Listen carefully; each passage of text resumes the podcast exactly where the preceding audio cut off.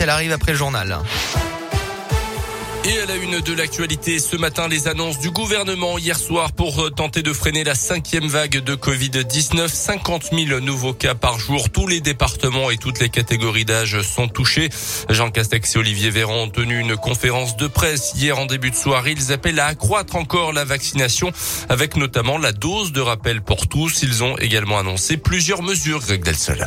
Oui, et d'abord un protocole sanitaire renforcé dans les écoles. Il passe au niveau 3 à partir de jeudi. Le port du masque sera de nouveau obligatoire à l'extérieur. C'était déjà le cas en intérieur.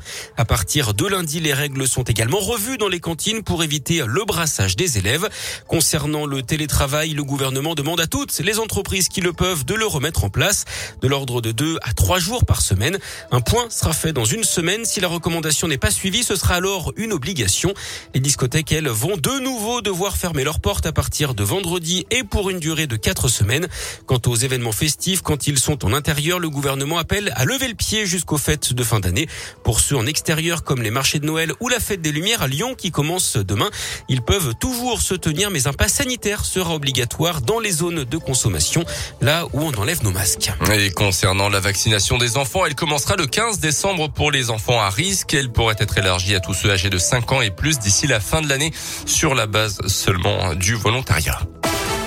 Dans le reste de l'actualité, dans l'un, il avait mis le feu à des poubelles au pied de son immeuble à Bourg-en-Bresse au mois de septembre et en octobre également.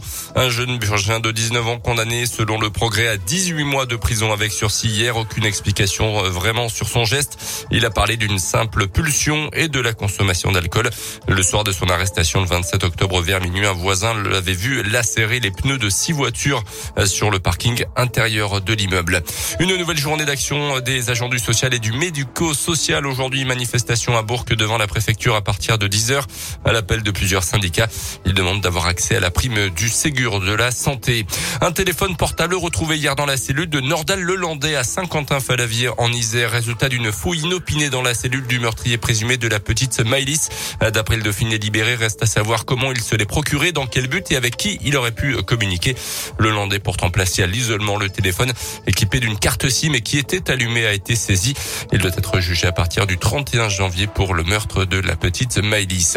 L'appel au don de l'établissement français du sang, les réserves sont au plus bas. Il manque 30 000 poches de sang pour couvrir les besoins en transfusion pendant les fêtes selon l'EFS. Pour rappel, le port du masque est obligatoire lors d'un don de sang, mais le pass sanitaire n'est pas demandé. Le foot avec la dernière journée de la phase de groupe de la Ligue des Champions PSG Bruges à 18h45. Les Parisiens déjà assurés de jouer les huitièmes de finale. Et puis de l'Eurocoupe en basket pour la Gielbourg, la Giel qui reçoit les Turcs de Bursaspor ce soir à 20h à Equinox.